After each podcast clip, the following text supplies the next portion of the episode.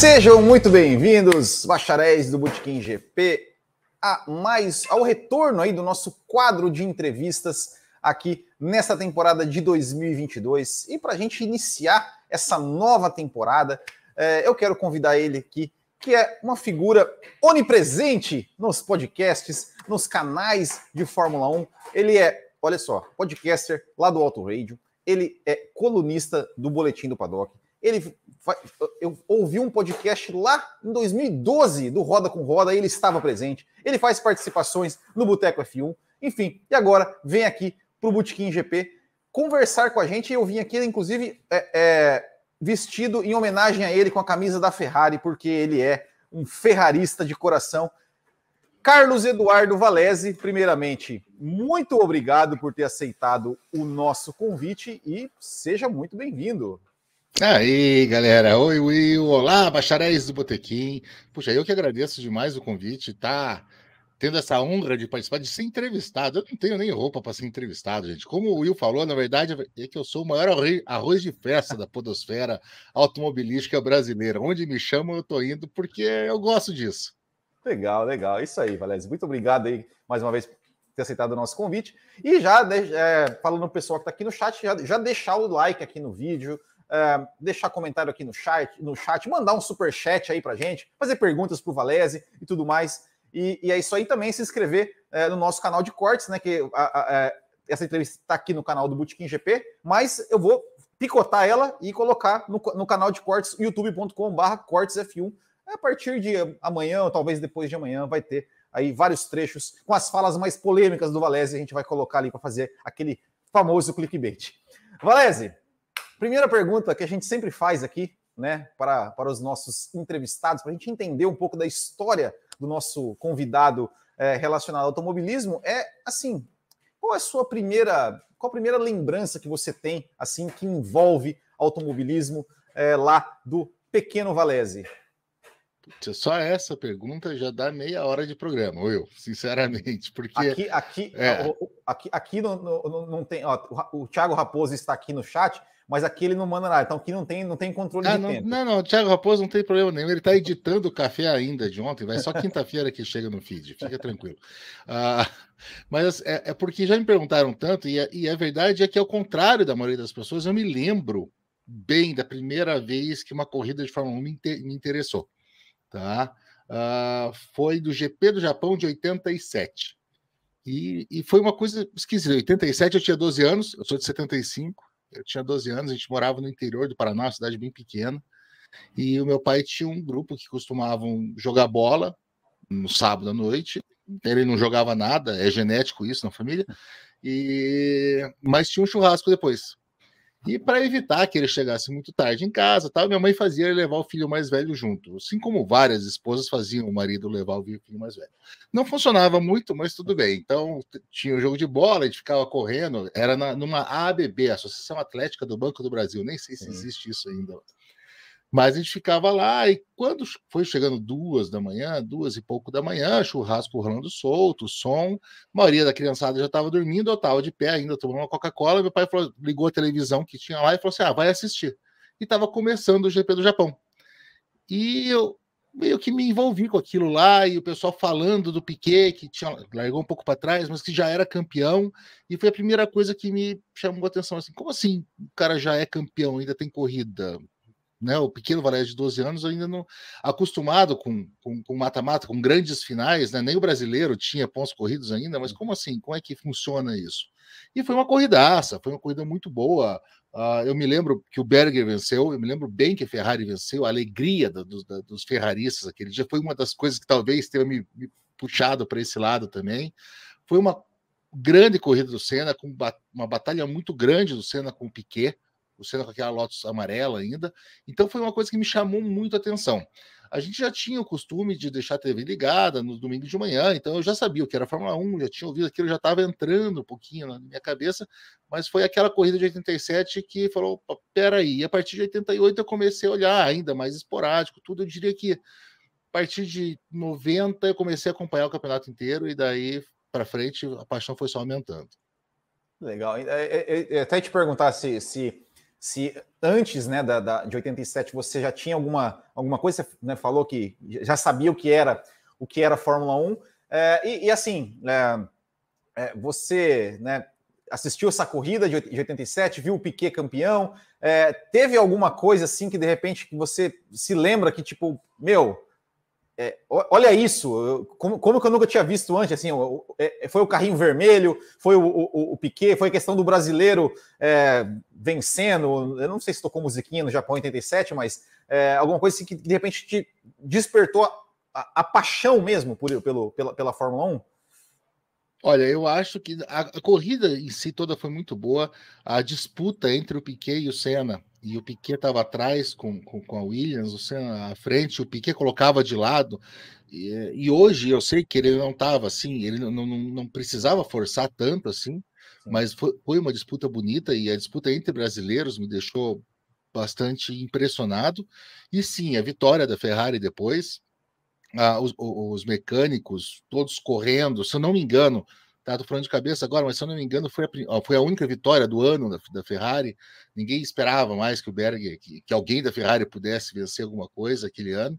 Então, aquela alegria, aquela comemoração toda de um piloto que venceu uma corrida, mas que eu estava vendo ali que não tinha ganho o campeonato, que já tinha acabado, não era campeão, foi, poxa, como é que pode assim as pessoas ficarem tão felizes sem ser campeãs? Eu acho que é, isso foi a primeira coisa que pôs um pulguinho atrás da minha orelha. É, e, e, é, você né, viu a, a, a, vitória da Ferrari. Você falou que você falou que você começou a acompanhar né, Fórmula 1 mais assim 90.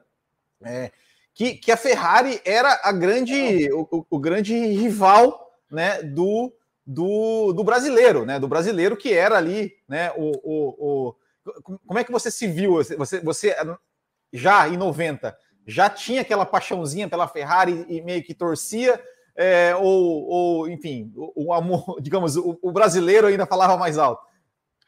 Ah, não, eu acho que a, a, a o sangue italiano, ele, ele falou antes. É claro que sim, eu me emocionava com as vitórias do Senna.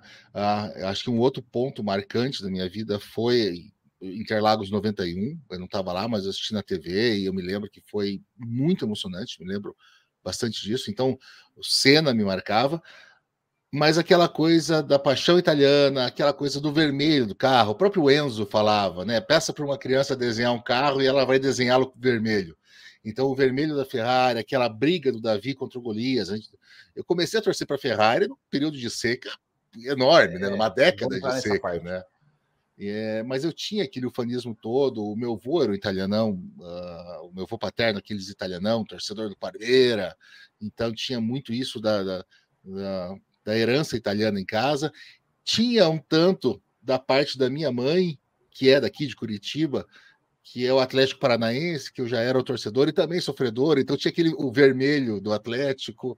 Eu acho que tudo isso foi juntando para fermentar essa, essa paixão ferrarista, esse, esse tifose que foi nascendo desde então.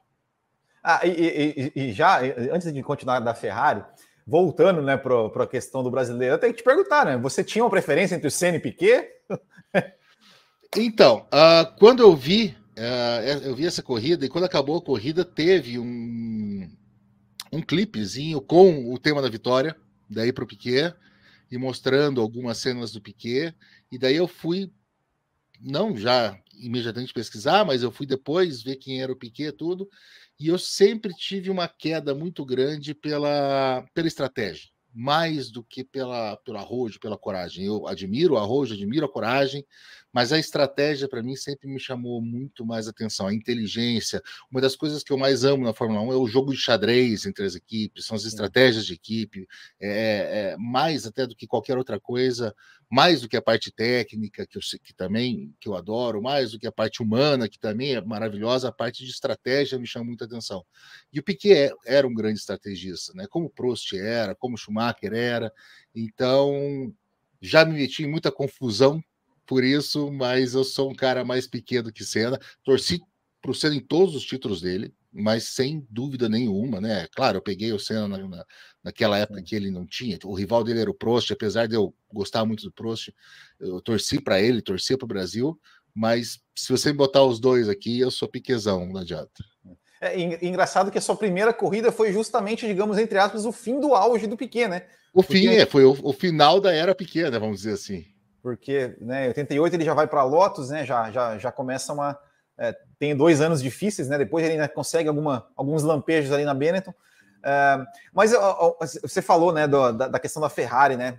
É, porque, assim, eu, eu comecei a assistir é, Fórmula 1 né? Eu comecei a acompanhar a Fórmula 1, assim, de saber pontuação, tudo coisa de 91, mas eu lembro de 87, eu lembro de 88. É, e, e na, minha, na minha visão, né, assim, é, era aquela coisa, meu Deus, mas, cara, por, por que, que essa torcida da Ferrari é tão apaixonada? Porque os caras não ganham. Os caras não ganham. Por, por, por que, que eles torcem tanto para a Ferrari? Né? É, e, e, como é que foi para você assim acompanhar, né, essa, digamos, essa, essa, esses anos de, de, de seca, né? Porque você começou em 90, você ficou 10 anos ali, né? É, é, vendo a Ferrari é, batalhando é, até que chega, né, ao grande, a grande fase da Ferrari. Assim, como é que, como é que você, você, você lembra dessa fase assim de, de, de torcer? Pô, a Ferrari teve, cara, 92, 93, meu Deus, aquela Ferrari era uma carroça né? É, é, não, é eu tive. Will, eu tive que torcer para Alesi, eu tive que torcer para caras inacreditáveis ali.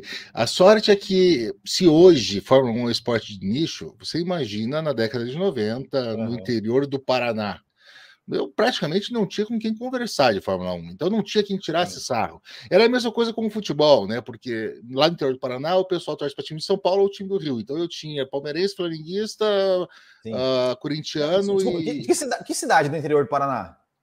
Paranavaí. Ah, eu sou, sou, de Mandaguari, que é ali perto. Não, Mandaguari do lado de Maringá, exatamente. É, exato, exatamente. Fica, fica, Maringá fica na Grande Paranavaí, para quem não conhece, faz parte da região é, metropolitana ó, de Paraná. Maringá já foi distrito de Mandaguari. Mas, uh, e ali, você, sabe melhor do que eu que ninguém torce para os times do Paraná. Sim, então, eu, eu, eu, eu tinha a minha torcida, uh, uh, eu tinha um segundo time, né? Eu torcia, eu comemorava vitórias do Palmeiras, é, tirar o saldo corintiano, tinha para entrar na brincadeira, mas todo mundo sabia que eu era torcedor do Furacão. Quer dizer, quem sabia o que era Atlético Paranaense? A mesma coisa, quem sabia o que era a Fórmula 1? Alguém, às vezes, quando chegava e falava assim: ah, teu time perdeu de novo, teu, teus carros não, não, não, ganham nada, é o Senna que é o bom, é a McLaren que é a boa. Eu fazia, é, é fazer o que tal, mas eu gosto, e, e tinha que, que, que segurar. Daí, aprendi, né? O torcedor uh, criado na na desgraça, ele, ele tem uma casca mais grossa que ele aceita melhor as coisas, né? É, bom, e, e, e antes de, de, de, de, perguntar do, do, do auge né, da, da, da, da, Ferrari, porque eu já vi uma vez no seu perfil, não sei se era no perfil no Facebook ou no Twitter, você ou, ou, tinha lá uma descrição que você falou né, que você assim, muito fã do, é ferrarista e muito fã do Schumacher que e que né, considera o Schumacher tal maior, mas eu, eu antes do Schumacher, é, porque assim, ó, a, a, Ferrari, né, a gente pega, é, com, com exceção do Schumacher, a Ferrari teve, né, ela pô, trouxe 89 o Mansell, que por mais que não tenha sido, não, não, ainda não era um campeão, mas era um cara que estava na cabeça, estava um cara super rápido, um cara que, que enfrentava de igual para igual ali Piquet, Senna e Prost. É, depois, em 90, levou o Prost. É, uhum. Depois, é, teve outro também que deu certo, que foi o Kimi Raikkonen, né, que, foi, que não, ainda não era o campeão, mas que conseguiu é, é, ir para a Ferrari. Mas investiu, investiu depois no Alonso, investiu no Vettel. É, o que, que acontece, assim, na, na, sua visão, assim, você tem, tem uma explicação de por que, que esses caras tão bons é, Pô, é, é só nome de peso aí, só campeões e tal. Por, por que, que o, que, o que, o que, que não, não dá certo no casamento Ferrari e é, é, Alonso, Vettel, Prost e Mansell? Você tem uma, alguma, alguma teoria para isso? Will, são quatro caras completamente diferentes, né? O Mansell, eu diria para você que é a, é a antítese de tudo que eu amo né? Tudo que eu gosto no piloto de Fórmula 1, né? O, o Mansell, definido já pelo Piquet uma vez, é o idiota rápido. É. Né? Era um cara extremamente arrojado, mas que não conseguia pensar dois segundos à frente. Depois de duas curvas, ele não sabia mais o que ia acontecer. Então, ele é a antítese de toda a estratégia que eu amo. Os outros já não, né? O Prost é o cara cerebral, o Kimi sempre foi muito rápido, mas muito frio, é o homem de gelo. O Vettel é, é inegável o talento dele. Eu não lembro quem foi, não lembro se foi o Prost mesmo que falou. O, Prost brigou muito com aquela Ferrari nos anos 90, mas eu acho que ele, o Prost não teria uma tirada dessas, eu não lembro quem foi, que disse que quando você vê a Ferrari de fora, né, você vê tudo que envolve a Ferrari, você vê a torcida da Ferrari, você vê a estrutura da Ferrari de, de fora, você vê os boxes da Ferrari, você pensa, como é que esse time não ganha todos os campeonatos possíveis? E quando você vê a Ferrari de dentro, que você vê como é que é a organização da Ferrari, as coisas, você pensa, como é que esses caras já ganharam uma corrida na vida? Né? E é mais ou menos isso. Eu acho que o grande lance da Ferrari é uma coisa que ficou muito em voga uh, falar mal e brigar nos últimos tempos. Eu tive discussões, no bom sentido, discussões legais com, com um monte de gente. Uh, acho que com o Raposo nós já conversamos sobre isso uh, com o, Sérgio no, no Boteco, eu já falei um monte, eu tenho um monte de gente que me xingou, mas tudo bem, eu, eu que a Fórmula 1 é um campeonato de equipes, não é um campeonato de pilotos. A gente tem essa tendência humana de personalizar as coisas, de escolher torcidas, de torcer para um e todo mundo que é a antítese desse um é a, é a sua nêmesis, é o inimigo e tem que ser é, detraído de qualquer forma. E, e eu acho sempre achei que a Fórmula 1 é um campeonato de equipes. Então a equipe Ferrari é uma coisa maior do que qualquer um dos pilotos que esteja lá. E talvez, de todos esses nomes que você falou, uh, o Schumacher foi o único que entendeu isso e, e, foi o único que falou assim: a equipe Ferrari é maior do que eu, Schumacher. Eu quero me provar aqui dentro, mas para eu conseguir fazer isso, a equipe tem que ser muito grande. Então, eu acho que talvez é, esse, aquele momento mágico da Ferrari, aqueles anos mágicos aconteceram porque ela tinha um gênio, o melhor de todos os tempos, na minha opinião, uh, mas que entendeu isso e que em todos os momentos trabalhou para a equipe. O que eu também já vão começar a falar, já vou escrever botequim, é fácil quando a equipe trabalha para você também, tá? É muito fácil você trabalhar para a equipe quando você é o primeiro piloto. Eu sei disso. Só que a Ferrari sempre vai fazer isso vocês podem ter certeza absoluta que a Ferrari sempre vai fazer isso. Ela sempre vai trabalhar para o cara que eles consideram melhor. Pode até não ser, pode até não ser mais rápido. Isso pode mudar durante o campeonato e a Ferrari não vai ver isso. Tudo bem, mas ela vai trabalhar para o cara. Agora, se esse cara, ao contrário, trabalhar para a equipe também, esse casamento vai dar certo de novo. Uh, eu vou pular um pouco, talvez você me pergunte isso para o final, talvez isso comece a acontecer agora. Eu me parece que nós temos agora dois pilotos que, apesar de sim, jo muito jovens e sim com muita vontade de fazer o próprio nome, é, me parece que entendem um pouco isso. E se realmente entenderem, a gente está vindo para um, um, novo momento bom, viu? É, eu, eu é, falando, falando até do, do, do momento atual, é, até o ano passado, para mim, ele é, era a melhor dupla do grid. Esse ano, Hamilton e Russell, eu acho que, né? Eu acho uhum. que, que, que, ficou, ficou acima. Mas pegando é, é, aquela coisa, né? A, a, média aritmética, né? Somos dois, divide por dois e pega a média. Eu acho que a Ferrari é tem a, a, é, tinha até o ano passado a melhor dupla. Esse ano tem a segunda melhor dupla. Eu acho que são dois pilotos de, de características totalmente é, diferentes mas que, que se completam e, e, e, inclusive, acho que hoje, ou ontem, saiu a notícia do, do Leclerc, né, falando né, que, que, que as equipes, que, que eles estão liberados para essa briga, né, dentro, dentro da equipe. Uhum. É, eu queria saber de você, já, já aproveitando, você tem alguma preferência entre os, entre os dois, é, entre algum dos dois? É, se, e te, se te surpreendeu se a, a, o Carlos Sainz chegar e já terminar o campeonato na frente do Leclerc. Totalmente, totalmente. Se você me perguntasse isso em fevereiro do ano passado, a minha resposta seria clara. O Leclerc era o menino Ferrari, era o, o, o garoto Ferrari que chegou para dar um jeito nisso. E o campeonato do Sainz foi tão bom.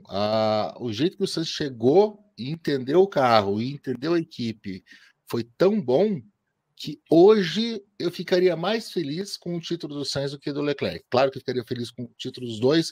Vou torcer para quem uh, decidi, um, o Binotto decidir que, é, que, é, que eu tenho que torcer. Afinal de contas, não torço para piloto, torço para Ferrari, mas o, o Sainz seria a minha preferência hoje por tudo que ele fez e por tudo que ele mostrou. Ele já tinha mostrado isso na McLaren, né? No, no, em 2020 ele fez um campeonato McLaren maravilhoso e em 21 ele se superou assim exponencialmente na Ferrari. É, é realmente. É, eu, eu, eu, sempre falo assim, o que, o que eu gosto muito do Carlos Sainz é, é, são, as, são as entrevistas dele pós-corrida. Porque por mais que ele chegue em quarto lugar, que o ano passado, convenhamos, a Ferrari chegar num quarto lugar era um bom resultado. Nossa ele... senhora, vitória. Eu comemorava Esse... aqui em casa, eu comemorava. Exato. E, e, e, a entrevista dele era: não estou satisfeito. Poderia ter, che... Poderia ter chegado, chegado mais. É, o pódio dele é, em Monza 2000, ainda com a McLaren, né, que ele chegou em segundo atrás do Gasly, que ele devia estar feliz porque estava no pódio, ele estava com cara fechada, porque ele queria ganhar. Né? Então, é, é, essa postura do Carlos Sainz realmente me, me, é, é, me agrada muito. É, e, e, já falando da Todd, depois, depois a, gente, a gente volta no, no tempo aí, não tem problema. É, e o carro da Ferrari desse ano? O que, que, que, você achou? Gostou? Achou bonito? Acha, acha que, que, que vai? Qual, qual a sua expectativa? Primeiro lugar, o carro ficou tão lindo, tão lindo, tão lindo, que eles tiveram que fazer aquele macacão para dar uma balanceada. No mas, mas você achou feio o macacão? Ah, cara, eu não gostei daquela faixa, pelo amor de Deus. Aquilo lá ah, ficou. É, sabe, eu que Você sou que é atleticano, não gostou? É, não, sim, é que podia fazer umas quatro faixas, então, né? Fazer umas quatro faixas já, já virava o uniforme do time. Uh, não, não, o macacão, é, esqueça o macacão, mas o carro ficou muito bonito. E a Ferrari, ela historicamente, ela se dá bem mudanças de regulamento. Ela, ela costuma, quando essas mudanças acontecem de uma maneira maior e com tempo, ela costuma se dar bem nisso, porque eles costumam pensar o carro com dois anos à frente. Uh, eu gostei demais assim do shakedown que ela fez que, da internet. Adorei o som do motor. Ah. E isso é uma coisa que meus primórdios de Fórmula 1, né, que eu consegui ver os V12, depois consegui ver os V10, o som do motor da Ferrari ele era diferente dos outros era. motores. Ele era totalmente diferente e ele me pareceu diferente de novo, ele me, me lembrou daquilo. Claro, pode ser o tifoso aqui pensando, pode não ser nada, mas isso me deixou muito esperançoso. Eu gostei demais do bico do carro, é uma coisa que eu achei uma, uma, uma solução aerodinâmica muito interessante. De novo, parafraseando o Enzo, né, o nosso patrono, uh, que a aerodinâmica, para quem não sabe construir motor, Tá bom, desculpa, comendatória, mas a gente está precisando de aerodinâmica por enquanto, porque o motor não está dando muito certo. Calma, chegamos lá, voltamos, já, já voltamos. Então eu, eu gostei muito do carro, não só da beleza, como ele me deixou assim, as linhas dele me deixaram bastante esperançoso. É.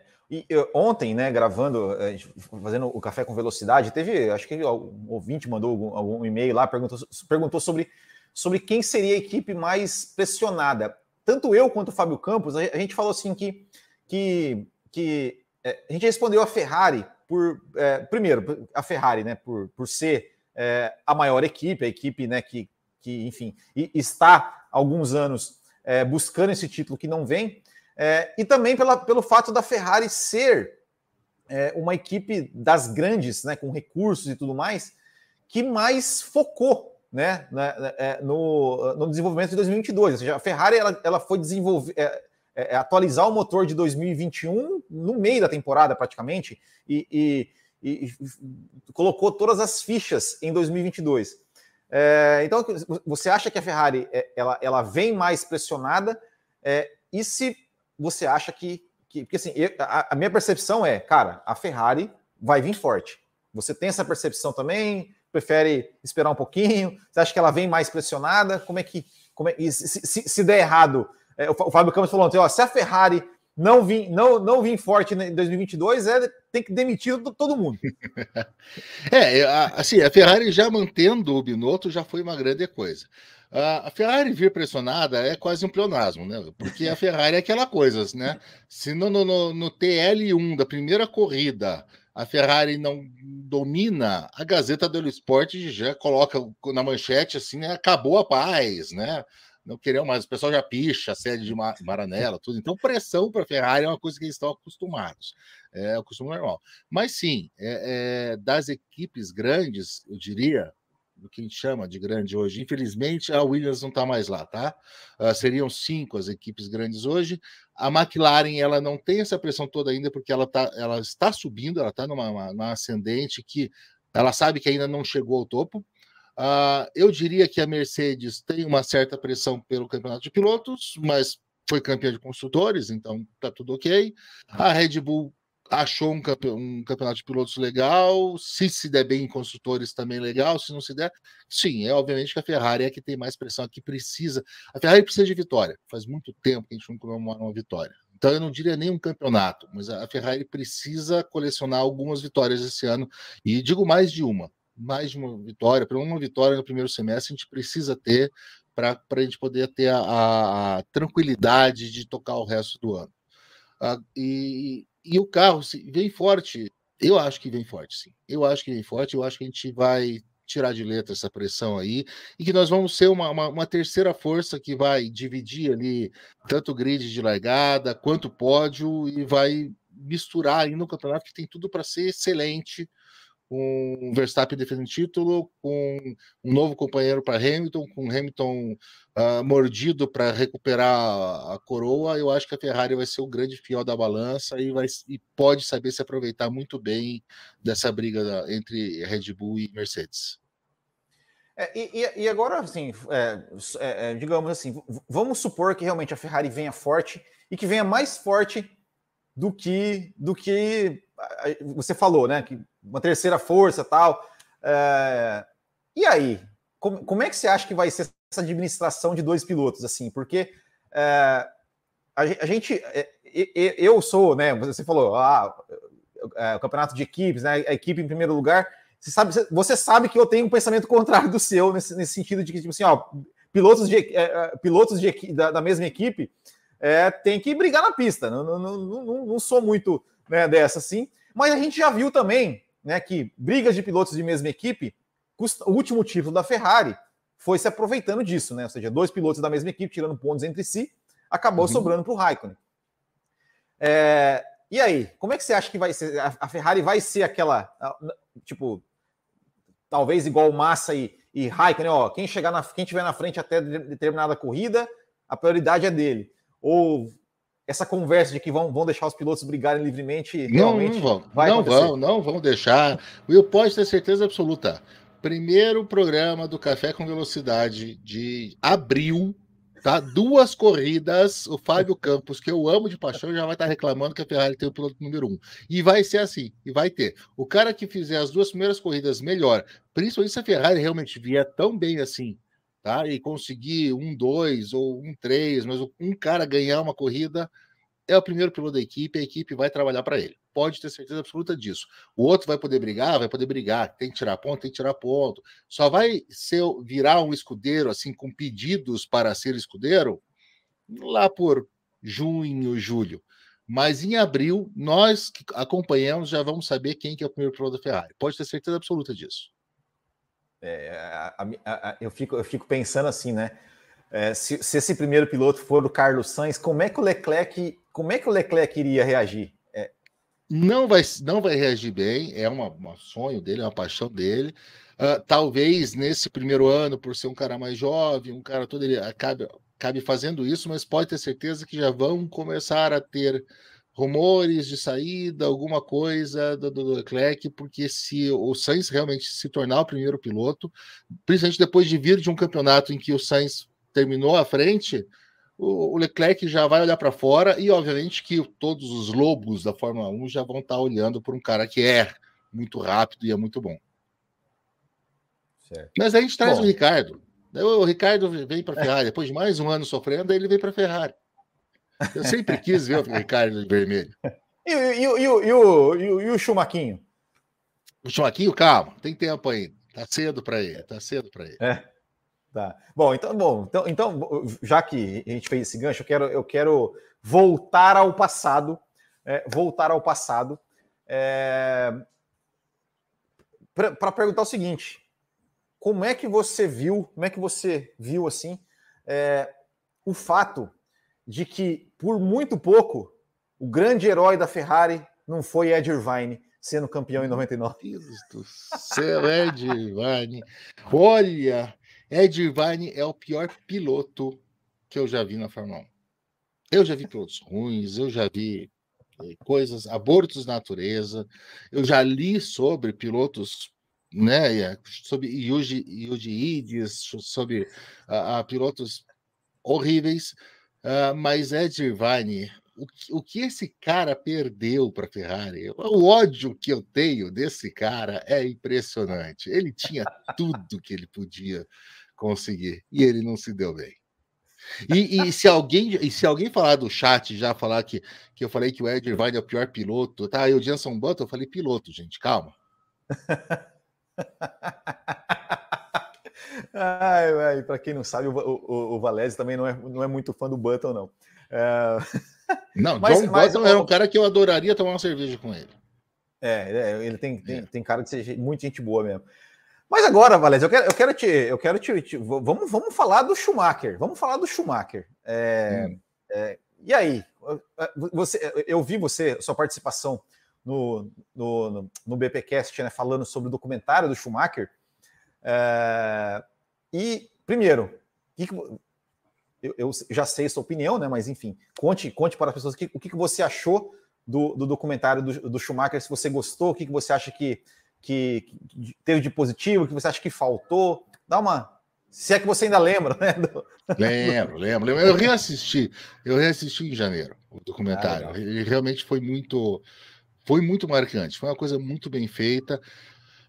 É, foi o que eu disse, assim, em termos de história na Fórmula 1, para quem acompanha, para quem gosta como a gente, não teve nenhuma revelação, não teve nenhuma surpresa. Uh, eu acho que tiveram uma ou duas cenas ali de, de, de pista, de paddock, de, de, boxes que a gente não conhecia ou que a gente viu pouco. Uh, em termos pessoais, teve um pouco mais sobre isso, mas o que eu gostei demais do documentário foi como o documentário focou no Schumacher até o primeiro título. Muita gente falou que esse, essa foi a grande falha, né? É um documentário do Schumacher que, que passou vários títulos. O cara é teve exato. cinco títulos na Ferrari e não mostrou.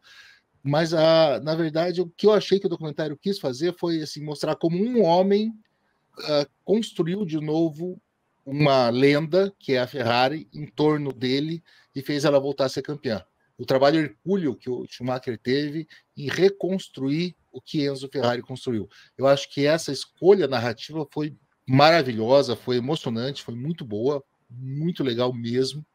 E, e recomendo para todo mundo, para quem gosta, para quem não gosta, assista esse documentário, porque é uma coisa que, que vale demais. É, e, e, e agora, agora é, é, a gente né, falou de todo todo, todo o processo, né? Ou seja, o, Schumacher, é, é, querendo ou não, ele, ele, é, é, ele aceitou o desafio que, por exemplo, o, o Ayrton Senna recusou, né? De, de pegar uma Ferrari é, em baixa, absolutamente em baixa, porque como eu falei, os anos 90, 92, 93, meu, é, é, é, aquele carro da Ferrari era, era horrível, era, era, é, era meu Deus, tenebroso. Sofrível, né? sofrível. Era a quinta força, fácil. Sofrido. Quinta, sexta força. É, aí, ainda pegou ali, 90, é, 94 ainda ganhou. 94, 94 ainda ganhou uma corrida, vitórias, mas também, né? o Alesi ganhou Sim, principalmente por conta de toda aquela, aquela briga, né, 94, que a Williams perdeu toda a, a parte eletrônica e, e, tivemos a perda do Senna. O Schumacher era um cara que estava grande numa Benetton que estava grande, mas que ainda tinha, cometia os seus erros, então aproveitou essa rebarba. Mas eu, eu diria para você que 96, 97, até 98, 99 a gente brigou de novo, né? Mas até 96, 97, 98 foram anos assim. Uh, uh, tenebrosos e qualquer piloto que fosse para lá, ele ia. Mesmo quando o Senna foi, eu até não diria eu que o Senna recusou a Ferrari. O Senna viu uma oportunidade melhor e ele tinha isso na cabeça, ele, ele tinha essa gana, ele tinha essa vontade, ele queria é. ser campeão, ele queria ser o melhor, ele queria estar no melhor carro. Uh, e ele pediu para esperarem, ele tinha certeza que esperariam por ele, porque ele tinha certeza na, da, da superioridade dele. Então ele quis ser campeão, na, na, na Williams, depois de, de, é. de, de, dois anos sem ser campeão, uh, ah, para depois ir para a Ferrari. Ele tinha essa certeza. E talvez é. fosse o que acabasse acontecendo. Exato. É, e, e, até porque também, assim, é, o, o, Schumacher, ele, ele, ele aceitou esse desafio porque, né, convenhamos, né, o Schumacher era muito mais jovem, ele, ele tinha tempo, se desse errado, para reestruturar a carreira. O, o Senna já não tinha esse tempo mais, assim, né? O Senna já estava 34 anos e tal, né? Já era. Exato. Já era se o Lauda, é, se o Lauda não tivesse uh, toda a, esse aquele approach com o pessoal da Mercedes, o fato de ser alemão e ele austríaco ali do lado, e da Mercedes ter, ter ajudado ou ajudado no começo, que o Lauda tinha sim um bom relacionamento com a Ferrari. Se o Lauda estivesse na Ferrari, eu acho que a história seria outra e o Hamilton seria o cara que seria o novo Schumacher. O Hamilton uh, sairia de uma equipe grande, uh, onde ele estava dividindo, mas onde ele iria reconstruir a Ferrari a gente teria toda uma outra história uh, se o Lauda tivesse puxado o, o Hamilton para lá. Porque ele tinha idade, ele tinha tudo, ele seria um Schumacher revisitado. Que foi o que ele fez. Sim. Que foi o que ele fez, uma equipe que, que, que, pegou a Brown GP, que não tinha mais difusor duplo, que teve que recomeçar, e que foi o que ele montou uh, ao redor dele. Exato. Inclusive, hoje, 22 de fevereiro, aniversário do senhor Nick, do senhor Nick Lauda, que não está mais entre aniversário nós. Aniversário né, mas... do nosso do tio Nick. Tá aí. É, e, e, agora, agora falando assim, você, né, o, o documentário e tal, tudo mais. É, e tem uma parte interessante, né? Que, que, que a, a Ferrari chegou a repensar, né? No, no Schumacher, né? É. Bom, a gente teve 99, é, 98, 99, o troço não vai.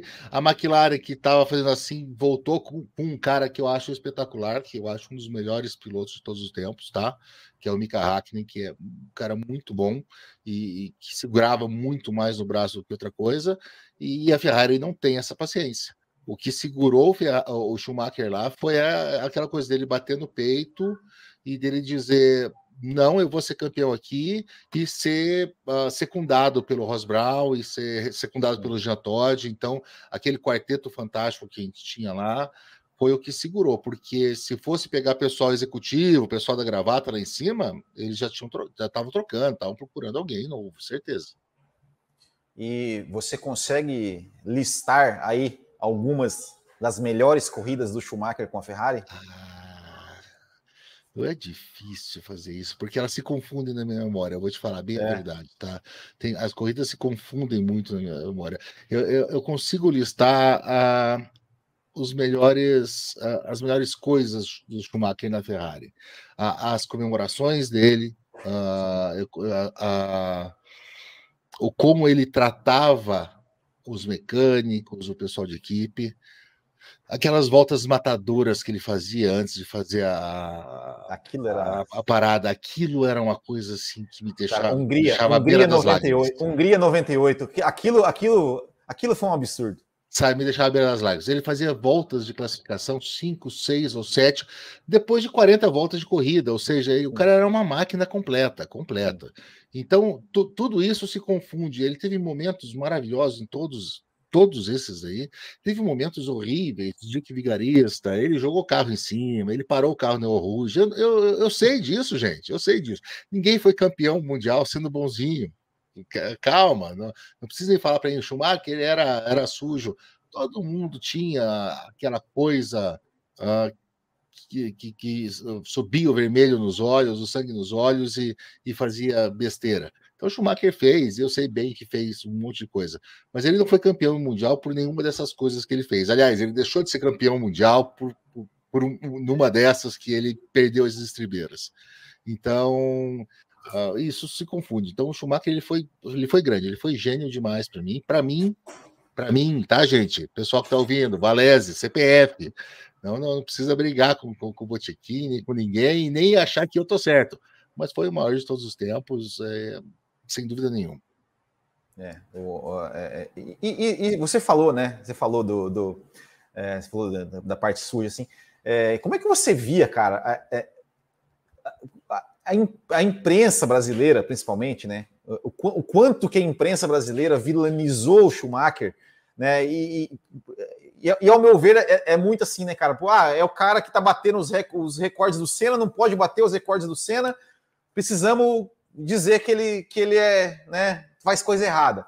Como você falou, sim, fez, mas tudo que ele fez, outros também fizeram. Fez, né? como todo mundo fez, é. não, não foi nada é. demais. E, e, assim, ah, não, ninguém, ninguém lembra 90, 94, é. por exemplo. Sim. É, é, o, que, o que fizeram com ele no, durante todo o campeonato. Sim. É, né? Ah, ah, mas, esquecendo tudo isso, a, a imprensa brasileira, e eu sou um grande, eu sou um grande defensor de imprensa, principalmente de imprensa independente, tá? Eu sou um grande defensor, sim. Eu acho que a gente precisa ter. Eu acho que a gente precisa ter gente inteligente nos contando as coisas. Isento, a gente não vai ter ninguém. E o, o que, como é bom hoje a gente saber uh, quem torce para quem, qual jornalista torce para quem, quem acha o quê, porque a gente vai lá procurar a informação e vamos tirar a gordura da picanha, vamos tirar o que é a torcida. E depois a gente vai para o outro lado, aquele cara que de repente eu não, não torço para o mesmo que ele vou, vou ouvir o outro lado. Então é importante a gente ter vários lados. Imprensa é assim. Mas imprensa vende. Imprensa depende de dinheiro e vende por, uh, por audiência. Então ela precisava de um vilão. A imprensa precisa sempre de um vilão em tudo na vida, no Big Brother, na Fórmula 1, na política, nos Jogos Olímpicos, na Copa do Mundo. Uh, então, e o Schumacher era o vilão da vez, tinha que acontecer. O, tudo que aconteceu ano passado em Twitter, com brigas entre fãs do Verstappen e, e fãs do Hamilton, uh, o grande problema foi que hoje a gente não tem mais a imprensa, hoje a gente tem uh, o cidadão comum dando a sua opinião, o que é ótimo, o que é maravilhoso, só que isso se torna uma briga de torcida e a gente se perde no ruído. Por isso que às vezes o pessoal fala tanto: ah, você não me segue no Twitter, isso, aquilo. Cara, desculpa, eu adoro o Twitter, eu adoro tudo isso. Muito obrigado por me seguir. Eu só falo besteira mesmo, você sabe como é que eu sou, tá escrito na minha bio que eu sou ferrarista, que eu torço para Atlético, uh, mas eu quero ouvir de gente que eu acho que é mais inteligente do que eu. Não estou dizendo que você é mais burro, mas eu quero ouvir de gente que está lá dentro. Então eu quero me informar dessa maneira. E vou brincar com vocês quando for hora de brincar, quando for hora de falar mal de um piloto. Às vezes eu falo mal da Ferrari. Eu sou o primeiro a falar mal da Ferrari. É aquela coisa de italiano, né? Só a gente pode falar mal da gente. Se alguém falar mal, eu fico bravo. Mas eu sou o primeiro a falar mal. Mas uh, essa briga de torcida no Brasil é tão bom a gente ter a Fórmula 1 crescendo no Brasil, como a gente está vendo que está crescendo, isso é óbvio que está crescendo, mas é tão ruim a gente ver a Fórmula 1 crescendo dessa maneira, polarizada, como tudo está tão polarizado. Gente, a gente não precisa polarizar tudo na vida, gente. Exato. Sério, vamos gostar de Fórmula 1. Exatamente. Vamos gostar de um piloto de uma equipe. Exatamente, exatamente. Bom, e, e já, já, pegando esse gancho, Valézia, agora eu, que, eu quero saber o seguinte. É, bom, você fã de Fórmula 1, torcedor da Ferrari e tudo mais. Quando é que começou essa, essa coisa de produzir conteúdo sobre Fórmula 1? Porque você, como eu falei, eu, eu, eu quando entrevistei o Del Valle, eu fui ouvir o primeiro episódio do Roda com Roda em 2012 e estava lá o senhor Valese. Não estava, não. Tava sim. Não, estava não. Acho que eu estava no 7. No sétimo episódio. É, no 7? Bom, então, é, é, é, é, que na verdade, assim, eu ouvi, eu ouvi os, os, primeiros, acho que eu ouvi uns dois ou três primeiros lá e, e, e tinham lá o do, do, Brasil 2012, você estava. Foi do Brasil, episódio do GP do Brasil 2012. Você estava, você estava participando de, de, desse aí. É, e aí você escreveu, né? É, enfim, é, escreve textos no boletim do Paddock, é, participa de outros podcasts, de, de, de, envolve automobilismo. Como é que, como é que foi que, que surgiu essa coisa assim de, de produzir conteúdo para, é, sobre Fórmula 1? Ah, essa história tem muito a ver com o podcast F1 Brasil, que é o pai de todos nós, e com o Del Valle, que é um, amigo meu, assim, de antes de Fórmula 1, né? Eu fiz faculdade com o Del Valle, nós somos colegas de faculdade, nós temos o mesmo nome, Carlos Eduardo, então a gente estava em todas as classes juntos, e nós dois gostamos de rock and roll, é. nós dois gostamos de rock clássico, então a gente acabou desenvolvendo essa amizade. Uh, eu ia na casa do Del Valle, já no primeiro ano da faculdade, isso em 93, ou seja, baixa de Ferrari, tá? Uh, mas em 93 eu ia na casa dele para estudar a gente acabava tomando cerveja, tocando violão, tocando guitarra tal.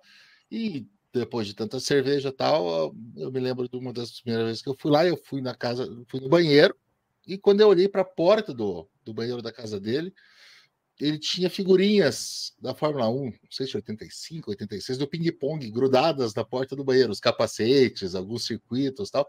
Falei, cara, você gosta de Fórmula 1 também? Eu adoro, tal. E a gente começou a ficar amigo também por causa da Fórmula 1. Isso em 93, tá? O tempo passou, quando chegou 2012, uh, ah, a gente já tinha saído da faculdade, ele foi fazer uma residência, foi fazer outra, a gente se falava de vez em quando, saía, tomava um, um chopp, uma cerveja tava, é, tava com ele e falou assim: Você conhece podcast? Falei, cara, pode o quê? É a grande pergunta, né? Pode... Não, pera aí, é um troço legal que eu vou te falar. Ele pegou meu celular, baixou um agregador qualquer no meu celular e baixou dois episódios de, de podcast. Um cara esperto, um cara inteligente, que eu uh, uh, sempre admirei a inteligência dele, ele sabia o que eu gostava. Ele baixou o Café Brasil 275 de Bohemian Rhapsody, que é genial, maravilhoso. Mostrei para as minhas filhas não faz um ano, assim, elas adoraram, amaram. E baixou, um, é, e baixou um Nerdcast de história sobre Aníbal Barca também. Naquela época que o Nerdcast era o maior podcast do, do Brasil. Uhum. E eu demorei um tempo para para começar a ouvir, passei uma semana, dez dias tal, mas uma noite estava voltando para casa, depois de um jogo de poker, tal, lembrei que eu tinha isso no celular e botei no, no Bluetooth no carro tal. E, puxa, achei muito legal. No dia seguinte, mandei mensagem para ele. Falei, cara, muito legal isso aqui. Me indica mais podcast, me indica mais o que, que, o que, que tem para eu ouvir. Ele falou assim: tem podcast de tudo. Inclusive, eu tenho um podcast de Fórmula 1. Cara, que legal, como é que eu faço para ouvir? Ele falou assim: não, você não vai ouvir. Eu vou gravar domingo e você está escalado. Você tem câmera, você tem microfone, você vai gravar comigo. Eu falei, calma, hoje é quinta. Como assim gravar um podcast? Não, você vai gravar um podcast comigo. E eu fui, e apareci no, no, no, podcast F1 Brasil 7, assim. Daí eu acho que eu fui intermitente por mais uns 5, 6 e acabei ficando como o, o, o grande sidekick dele, assim. Uh, confesso que sempre fui um fã de Fórmula 1, sempre adorei tudo isso, nunca fui um estudioso, e foi o podcast, foi a mídia, foi o conhecer as pessoas que me fizeram estudar mais e conhecer um pouco mais. Eu sempre, é, é, eu digo que eu sou um grande amador nisso tudo, né? Tanto porque eu não sou profissional, quanto porque eu amo o, o assunto. Então, por isso que me chamaram. Uh, e daí fui e fizemos o podcast F1 Brasil. Com o tempo, uh, ele falou assim: precisamos migrar para o YouTube. E a gente começou com Roda com Roda. Um medo desgraçado, os primeiros horríveis, né? Olhando assim para câmera e tal. Depois a gente foi desenvolvendo e eu fui, e eu fui conhecendo pessoas maravilhosas que estão na minha vida até hoje: Fernando Campos, Fusinato, o, o Silverly, o Rubens, a Débora, Will Mesquita, você, o Raposo, o Fábio Campos. Então, uh, isso foi virando um, hobby, uma coisa maravilhosa na minha vida. E eu sempre fui muito melhor programando as coisas, né? Esse negócio de falar de supetão, tudo eu me enrolo, eu, eu brigo tal. Então, quando, quando o Rubens me chamou para escrever, foi daí que eu falei assim: agora acho que eu estou no meu, no meu habitat natural. Né? Então agora eu tenho tempo para pesquisar, eu tenho tempo para ir atrás de fonte, uh, eu tenho tempo para escrever, eu tenho tempo para revisar. E foi quando eu fui para o Boletim do Paddock e fiz a. Participei da 365, que foi uma das coisas mais uh, maravilhosas que eu já fiz na vida, na vida. Agradeço até hoje o Rubens e a Débora por me darem essa oportunidade, porque foi genial fazer isso, escrever. E de vez em quando eu leio alguns textos meus, eu acho uma bosta, mas de vez em quando eu leio alguns é. assim que aparece no Facebook, eu falo, uau, por que eu não escrevo mais assim? Antes de continuar aqui, queria agradecer aqui a Evelyn, que mandou um super chat aqui, falando que lá em Glasgow, é, Glasgow, se não me engano, é Escócia, né? É, Escócia. ela falou que Verstappen é o mais querido. Olha aí. Obrigado, Evelyn. Obrigado. Eu acho, Evelyn, muito obrigado. Um real vai vir para mim, mas eu acho que em Glasgow o, o, mais querido deve ser o Macallan mesmo, ou o Glen Kidd. É um desses uísques. Verstappen eu nunca tomei. É verdade. Uh, Valese, e, e, assim, né? Você falou da, da, dessa série. Esse barulho que você está ouvindo aqui é o meu filho mexendo nos brinquedos, mas faz parte, né? Ao vivo Ótimo. é isso aí. É. É, você falou da, dessa série 365, 365, que é uma série do Boletim do Paddock. Já entrevistei tanto o Rubens quanto a Débora aqui é, nesse quadro. A gente falou, da, falou um pouco dessa série, que era uma série de, né, que pegava ali os 375 dias do ano e fazia né, uma história envolvendo aquele dia. É, eu já usei muitos textos seus como referência, né, de, de para fazer vídeos e tudo mais.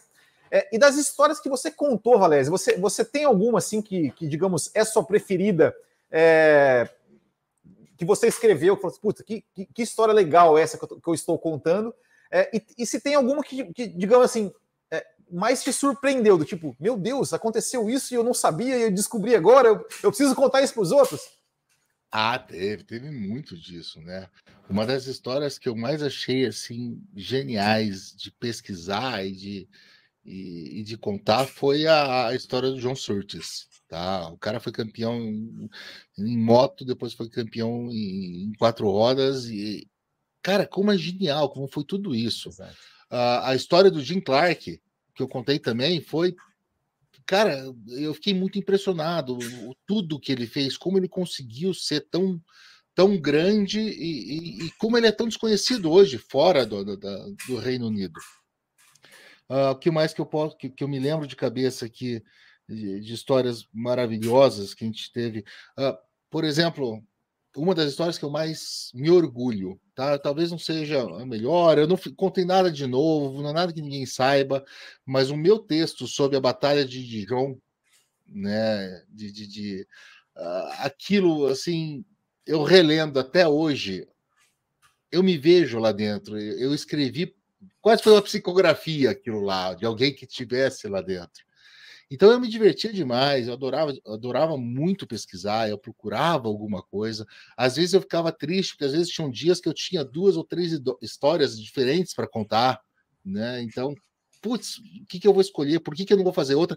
E eu confesso para você, eu acabava lendo uh, os dois, três assuntos, uh, mesmo se eu não tivesse tempo, eu escolhia um, mas eu ia ler os outros dois depois. Eu sempre fiz os meus textos uma brincadeira, que era o Fora das Pistas, que eu tentava uh, jogar naquele mesmo dia o que, que aconteceu na música, na sim, sim. indústria cinematográfica, tal, que eu gosto demais disso tudo. Então, isso era muito legal fazer essa, essas conexões, fazer esses links, esses ganchos. Então, eu me divertia demais fazendo isso, pesquisando, escrevendo. E, e às vezes era um, um, uma conexão. Eu, se eu não me engano, foi um aniversário do Dan Aykroyd, que era o canadense, que me fez decidir por contar um GP do Canadá aquele dia. Né? E eu, eu contei, por exemplo, uma, acho que a primeira vitória do Button, ou a última vitória do Button. Às vezes eu não tinha nada para contar, eu tinha que escolher essas coisas, sabia? Os caras vão tirar sarro de mim, mas vamos lá, vamos, vamos contar, fazer, fazer o melhor. Legal, legal. Não, é, é, várias histórias. E é, é para quem, quem não, não, não, pegou a referência, o de John, de John 79 é sobre o GP da França, que teve aquela batalha épica, né? Meu Deus, é épica entre René Arnoux e Gilles Villeneuve é, batalha que eu acho que hoje, hoje, hoje é impensável, né? Uma, uma, uma disputa daquela lá acontecer, acontecer do jeito que aconteceu, né? Com batendo não, roda, é. cortando caminho. Do jeito que aconteceu, eu acho que não aconteceria mais. Uh, por mais que a gente teve agora, tá? Em Abu Dhabi, que a gente está falando tanto de Abu Dhabi, uh, uh, Pérez e, e, Hamilton foi uma coisa linda, foi maravilhosa, mas eu diria que a última coisa que chegou perto, tá? Vamos guardar as devidas comparações, tá, gente? Mas a última coisa que chegou perto foi Kobayashi e Massa. Né? Sim. Kobayashi, Kobayashi e Massa Kubica, fizeram. Né? É, Kubica ou, Kobayashi? Kubica. É, em Fuji? Em Fuji, Kubica. Kubica, Kubica. Kubica, Kubica e Massa, é. então desculpem. Uh, Kubica e Massa foi, é, é, Sim. foi o que chegou mais perto disso daí. Tá? Mas uh, e, e, então, e você falou assim: ah, o que, que te impressiona tal? Eu tinha lembrança, claro que eu não tinha lembrança de ter assistido isso, eu tinha quatro anos de idade, mas eu já tinha visto vídeos, eu já sabia que, o que tinha acontecido, eu já tinha lido. Uh, a primeira vez que eu escrevi sobre isso foi para o podcast Filme Brasil. Esse foi um texto requentado, vamos dizer, eu até, eu até escrevo isso, Boletim Paddock, que ele foi requentado, mas que nenhum dos dois ganhou aquela corrida. Quem ganhou aquela Exato. corrida foi o Jabuíli. E foi a primeira Exato. vitória de um motor turbo na história. Exato. Foi a primeira vitória da Renault, lembra né? disso. Né? E foi a primeira vitória da, da Renault. E, a gente, e ninguém, ninguém se importa com isso, de tão é. lindo que foi essa batalha. Exato, exatamente. E, e, bom, já que falamos em Villeneuve, assim, Villeneuve é um, é um, é um personagem icônico da Ferrari, né? Que, que enfim, acho que a, a Ferrari eu, eu até, até esses dias eu, eu, eu, revisitei né, a, a vitória do Alesi no Canadá e lendo e, e falando assim, a, a, festa da torcida canadense eu acho que teve, teve muito a ver né, com a Ferrari 27, né? Canadá, a Ferrari 27 do Villeneuve. É, você, como ferrarista, assim, como é que você vê é, é, o, o, Villeneuve? Assim, como é que você. É, você acho que você não, não, não, não, acompanhava a Fórmula 1 né, quando, quando, ele, quando ele correu, quando ele morreu, mas pesquisando sobre ele, vendo sobre ele, assim, o que, que você. Qual a sua visão sobre o Gilles Villeneuve? É, é um, um grande gênio ou um, um, outro, um, um outro idiota veloz, vamos dizer assim? É, o Villeneuve ele não teve tempo para nos, no, nos dar a, a, certeza do que exatamente ele era, tá? Então ele tem essa, esse benefício da gente ficar sempre na dúvida, uhum. porque ele realmente uh, teve momentos maravilhosos de gênio, teve momentos uh, horríveis, né? De o que, que você está fazendo aí, meu filho? quando a gente vai ver, quando a gente vai pesquisar o Villeneuve, cara, Gilles Villeneuve, o nome é, é, o cara é nome de circuito, o cara é um, um ícone até hoje. O pessoal desfrauda a bandeira dele na Itália. O cara deve ter sido gigantesco. E você vê algumas corridas dele que você fala: o que, que isso? O que, que ele tem de mais? Mas ele encarnou o espírito de tifoso, né? Ele encarnou o espírito ferrarista, ele fez aquilo, né? De, de, de estar junto, de, de, ser o ferrarista. E, e, ele foi o último grande protegido de Enzo Ferrari. Eu tive a oportunidade, Will, em 2017, de ir para a Itália e de ir para Maranello, no Museu da Ferrari. E, e, foi uma experiência sensacional. Fale mais, fale mais sobre isso, é, por favor. Eu, é, fui no, no, no, museu e andando, e eu estava com toda a família, família mesmo, eu, esposa, minhas duas filhas, uh, meu, so, meu sogro minha sogra, meu pai e a mãe. Então nós estávamos em oito, eu estava dirigindo uma van grande, assim, estava uma galera toda. Nós fizemos um desvio no caminho para ir para Maranello, porque todo mundo foi por minha causa.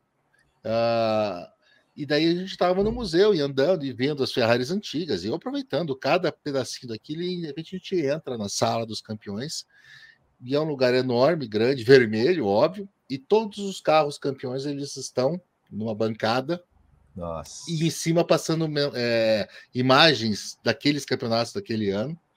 Uh, os carros estão todos lá, aquela música, aquela coisa. A minha mais nova me puxou assim, na época ela tinha 17, ela tinha 12 anos pai, você tá chorando? Eu falei, claro que não, vai falar com a tua mãe lá. Não, fique tranquila. Uh, e chorei mais ainda quando eu vi, na época que eu fui, uh, que todos os carros, então, eles estão numa bancada, eles estão inclinados num, num semicírculo, e na frente deles tinha um carro no chão. E eu fui olhar aquele carro no chão, era a Ferrari de 2008 do Massa. E Nossa. daí tinha uma plaquinha lá dizendo que eles consideravam que aquele carro merecia estar naquela sala porque ele foi campeão por alguns momentos. Caramba, cara. Aquilo me despencou, né? Aquilo me despencou completamente. E daí, quando a gente saiu de lá, toda a cidade é em torno da Ferrari, tudo isso, né? E, e bem do lado onde a gente foi almoçar, era um café, um café italiano simples e tal. E no, na vitrine do café tinha um uh, um desenho, uma pintura do comendador Enzo Ferrari e de Gilles Villeneuve. Ou seja, o cara é até hoje reverenciado como um dos maiores de todos os tempos para eles lá. Então ele teve seu, os seus momentos. Se ele seria um grande campeão, se ele seria um cara que mudaria o esporte, ou se ele brilharia rápido e, e como um meteoro e, e, se destruiria, a gente não sabe. O certo é, é, que ele morreu jovem e a gente fica com a lenda. É, exatamente, exatamente. É, uma, Zé Valéz, uma pergunta que, eu ia te fazer antes, né, de, gente entrar nesse assunto do Villeneuve e tudo mais. É, bom, você falou, né, você foi convidado para participar do, do, do, Roda com Roda, escreveu o boletim no Paddock, participou do Boteco. Você nunca pensou em ter um canal do Valese, um site do Valese, alguma coisa do Valese, assim, o Valese ser, ser o produtor de conteúdo é, é, digamos, como você mesmo se definiu, você é um arroz de festa que participa de vários canais. Você nunca pensou em ter o canal do Valese? Ah, não, eu, eu acho que eu sou preguiçoso e ocupado demais para isso. Mais preguiçoso que ocupado. Mas a grande verdade é que, cara, eu sou de uma geração já um pouco mais antiga que o nosso pessoal, então já me custa um pouco mais ter isso tudo. Eu me lembro que eu cheguei a ter um, um, podcast meu, que foi um podcast de literatura, que foi uma edição rápida, né? Que nós ficamos acho que dois, dois ou quase dois, três anos com, com o Mesquita, a Débora e o Rubens, que foi muito legal. E que foi quando eu comecei a editar áudio. E aquilo para mim era uma tortura, porque eu me lembro muito bem que a taxa era 10 para 1. Eu levava 10 minutos para cada minuto de áudio que a gente tinha gravado. Cara, a gente, gravava, a gente gravava durante uma hora e quarenta. Você imagina o Nossa. tempo que eu passava editando aquela porcaria, né? Então era. E, e feed, para mim, é, é, é, uma coisa mágica, que é igual a computação quântica. O, tá? nome, feed, para mim. Então, o é já um, tem, ó. É, olha lá, Valeses e Furiosos. uh, e outra coisa, eu acho que a gente precisa ter, uh, para ser justo, para ser. Uh, se alguém gosta da gente, espera que a gente entregue alguma coisa. E se eu produzo uma coisa hoje, outra coisa no domingo que vem, outra coisa daqui a dois meses, outra coisa daqui a um ano e meio, eu não estou sendo justo com essa pessoa. Então, enquanto eu não puder, quem sabe no futuro, a gente nunca sabe, né? Sim. Mas quem sabe no futuro, enquanto é, eu não puder definir que eu vou sim ter uma regularidade, ah, o, o 365 foi isso. Eu me comprometi com o Rubens a soltar um texto por semana. Foram dois anos, eu fiz 104 textos. Cara, não, não foi uma nem duas vezes que eu passei é, em claro, não a noite inteira, mas uma boa Sim. parte da noite. Dormi duas horas na noite anterior para não perder o prazo. Tá? E por culpa minha, de mais ninguém. Porque a vida me atropelou, ou porque eu também fui procrastinando, porque eu sou grande, eu sou muito bom nisso. Então, para eu ter um canal meu, para eu fazer alguma coisa, Cara, eu tenho um podcast na cabeça inteirinho. Eu já, eu já fiz uma abertura para o meu podcast. Eu tenho gravado a abertura para o meu podcast, para um podcast meu, que é baseado num blog. Que eu tive um blog, né, Wilson? Não sei se você sabe, mas eu tive um blog. Isso em 2008. É, de 2006 a 2009 eu tinha. Ainda está na internet. Se vocês forem procurar, uh, tem ele lá e tem texto de Fórmula 1, porque teve um ano um ano que eu fiz. Uh, uh, eu escrevi sobre todas uh, as classificações, com palpites do, de quem ia ganhar a corrida, e depois escrevi sobre todas as corridas. Ai, que legal. Era Val Valese e o melhor blog sobre nada. Um grande, ah. Uma grande referência a Seinfeld, né? Que é a minha série preferida. E, e, eu tenho já a abertura de Valese, o melhor podcast sobre nada. Olha só. Só me falta ter coragem de começar a fazer. Mas a ideia, se isso sair algum dia, não vai ser nicho, não vai ser só Fórmula 1, vai ser eu falando. Né, podcasts de 20 ou 30 minutos que eu vou escolher uma vez por semana um assunto e vou falar. Às vezes vai ter o convidado, às vezes não vai Legal. ter. Mas está no bolso.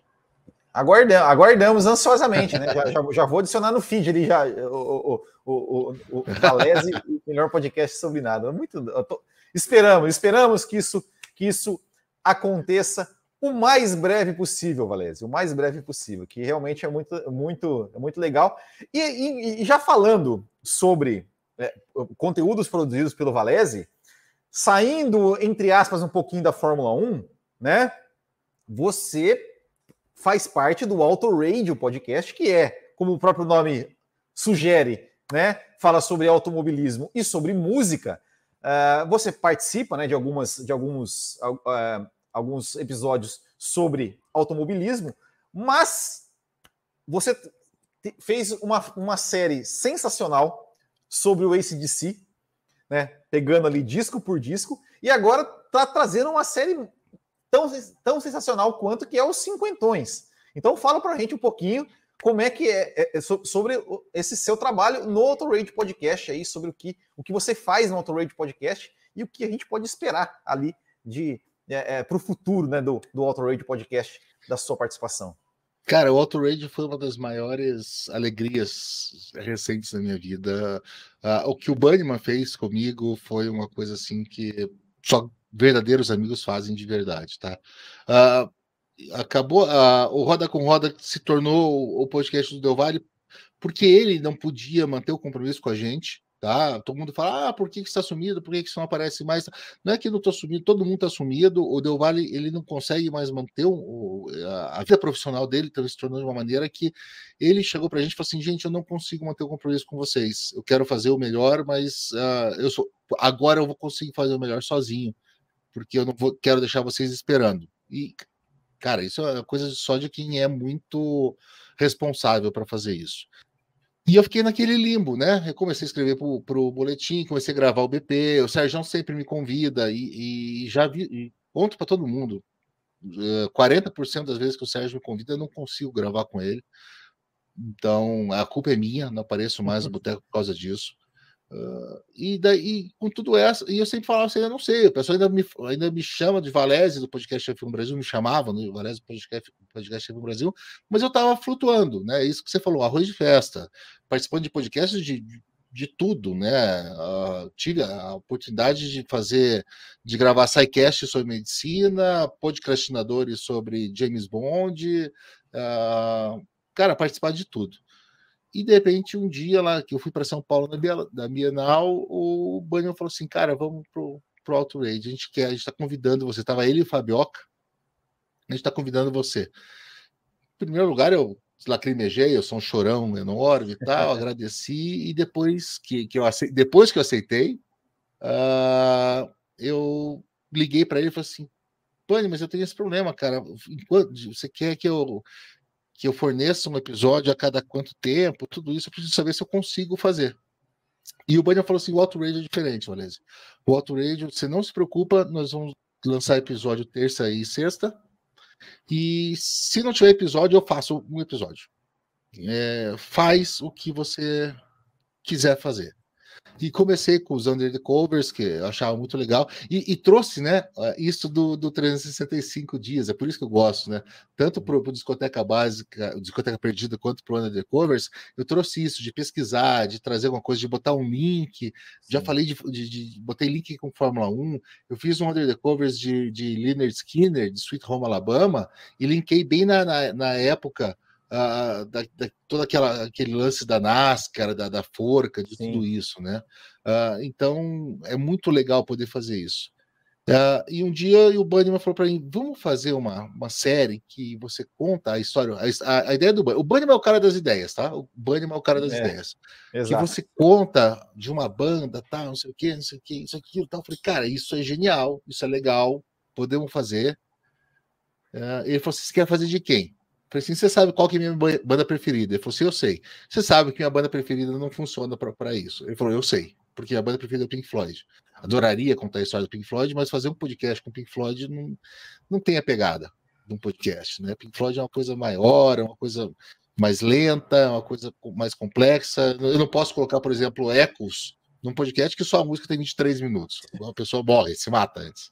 Eu falei assim: então vou fazer minha segunda banda favorita, que é o ACDC e começamos a fazer. E, cara, é, eu tenho aqui, ó, tá aqui, ó.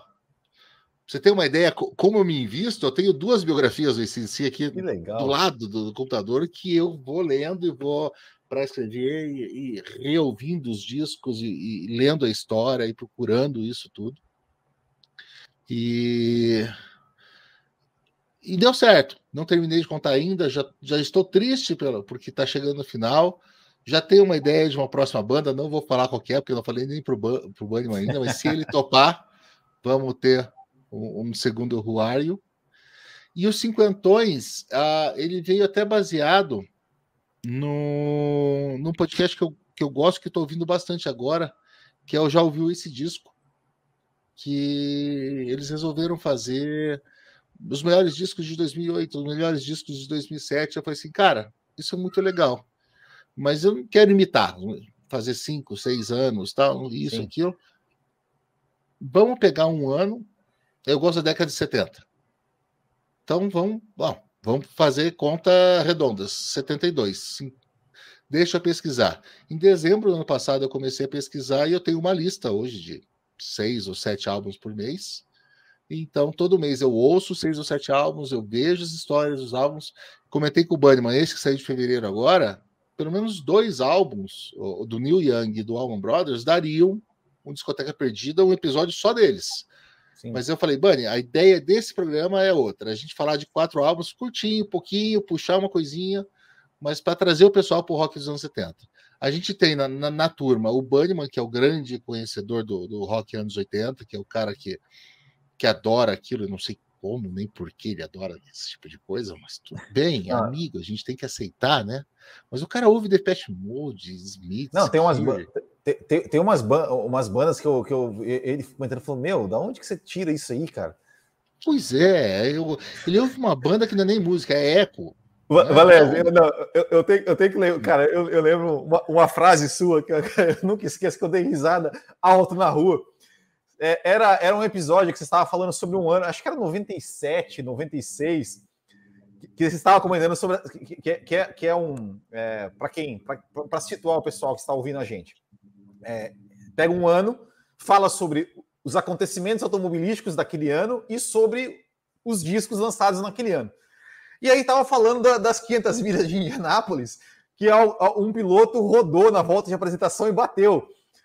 E aí o, o, o, o, o Banner tá falando de. Ai, meu Deus, é, de um disco do Chemical Brothers.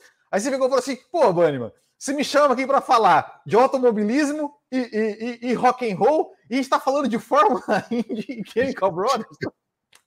Pois é, você vê que eu tenho que aguentar? Vê o que eu tenho que aguentar? Cara, eu tenho muita risada de e daí a gente tem, então a gente tem o Banho, que é esse cara, a gente tem o, o Fabioca, que é o, o, nosso gênio, né? É o, é o nosso é o nosso Savan, que é o cara que sabe tudo e, e tem uns gostos bastante peculiares também em termos de, de, de música, eu diria. Uh, o Cássio, que é o cara do punk rock. O Raposo, que é o cara que nos salva na, na regularidade. O, o, Raposo é uma máquina de escrever e gravar podcast e, é. e, e de manter um, um, nível lá em cima o tempo inteiro. Claro, eu tive que ouvir um podcast de Detonautas. Não, não, cara, né, hoje. Eu, eu, eu, ó, eu, eu não, esse Raposo, me perdoa, mas esse eu não consegui ouvir. Eu Raposo, só, só ouço porque eu sou obrigado por contrato, né? Mas tudo bem. J Quest. Daí o cara vem me dizendo: não, ouviram mais o podcast J Quest do que do ACDC. Ah, sim, Raposo, o pessoal também ah, gosta mais de axé do que de, de, música clássica. É a mesma coisa, tá? Me desculpem quem gosta de axé, desculpe. Ah, mas tudo bem, mas o legal do, do, do Outrage é isso. Então a gente é. tem o pessoal que mantém a regularidade, ou seja, o ouvinte do Outrage ele nunca vai se decepcionar, sempre Exato. vai ter alguma coisa para ouvir. Pode ser Detonautas, mas vai ser alguma coisa para ouvir. Uh, e quando a gente se junta, a gente tem uma química tão legal, mas tão legal Sim. mesmo. Uh, nós temos uma, uma maneira muito boa de conversar e de falar, de cada um fazer o seu pedacinho que isso deixa uh, o projeto uma das coisas mais interessantes. E eu tenho uma liberdade ali dentro que é, é genial. Às vezes eu falo para o Bunnyman, Bunnyman, eu estou com vergonha porque eu estou atrasado. Uh, faz dois meses que eu não lanço nada. Ele fala, esquerda, fica tranquilo, Valécio, fica, fica de boa. Daí, às vezes, eu mando para ele seis episódios seguidos para ele editar. O, o, que eu faço? Eu gravo o episódio, eu escrevo, eu faço um script, eu gravo episódio, eu estou aprendendo ainda a gravar com script. Os primeiros, se vocês forem ver, é o Valese lendo assim, não sei o que. Agora estou começando a botar um pouquinho mais de emoção no negócio. Uh, daí eu, eu, gravo no Audacity, eu passo alguma coisa para eliminar o ruído, eu te, corto as minhas respirações asmáticas uh, e mando para ele. É praticamente um bruto. Uh, ele faz toda a mágica, a mágica inteirinha dele. É. E, e, eu mando o meu script, e no script eu faço, e, e ainda sou meio déspota, né? Eu mando para ele, ó, aqui, aqui era legal se você cortasse a música assim, botasse tal minuto ah. da música e tal, e deixo ele se ferrar. Escola, pra... escola Fábio Campos de. É, é, nós, nós, nós, temos muito em comum. Fábio Campos é assim também. O grupo do WhatsApp ali do café é, é assim, né? Nós temos muito em comum. As ideias eu sou bom, a execução já nem tanto. É, inclusive, o Raposo, o Raposo já recebeu o convite oficial né, para participar aqui do, desse quadro. O Banniman ainda não recebeu, mas vai receber em breve o convite para ser entrevistado aqui também, Ricardo Banniman, né? Porque... O Banniman vem tranquilo, só tranque as crianças e Sim, é, fora, porque ele falar de besteira. O Raposo é aquilo que eu te digo, né? Cara, marca num sábado, pré-feriado na segunda, que é para dar tempo dele falar tudo que ele quer. é, ô, Valese, agora é seguinte: Fórmula 1 2022. Estamos com um novo regulamento, estamos com é, a maior temporada aí da história, né, em, em termos de quantidade de, de, de corridas. Está preparado para essa maratona de Fórmula 1? E você acha que teremos uma temporada tão boa ou melhor do que tivemos em 2021? Acho. Teremos. Teremos uma temporada melhor que a de 21. Mais acirrada, mais disputada, sem dúvida nenhuma. Uh, não espero uh, que o Russell. Olha lá, o Budman mentindo em rede nacional aqui. Tá bom. Uh, não espero que o, o Russell, por exemplo, uh, oblitere o brilho do, do Hamilton, mas eu espero que ele faça mais do que o Bottas, ofereça muita resistência. Espero que o Pérez seja maior do que foi, do que uh, ele está numa crescente, né? É, espero a Ferrari brigando, espero uma McLaren melhor, espero uma Alpine uh, colocando o carro ali no meio de repente. Então, espero sim uma temporada com muita disputa. Gente, Fórmula 1 não se faz de primeiro e segundo lugar. Essa é outra coisa que eu nunca me canso de repetir. Olhem para o meio do pelotão, olhem as brigas entre quinto e sexto, olhem o cara que está tentando conseguir um ponto no décimo, porque tem muito esporte ali, é. tem muita história ali, tem muita coisa legal acontecendo ali. Então, olhem isso também. E esse ano a gente vai ter bastante isso.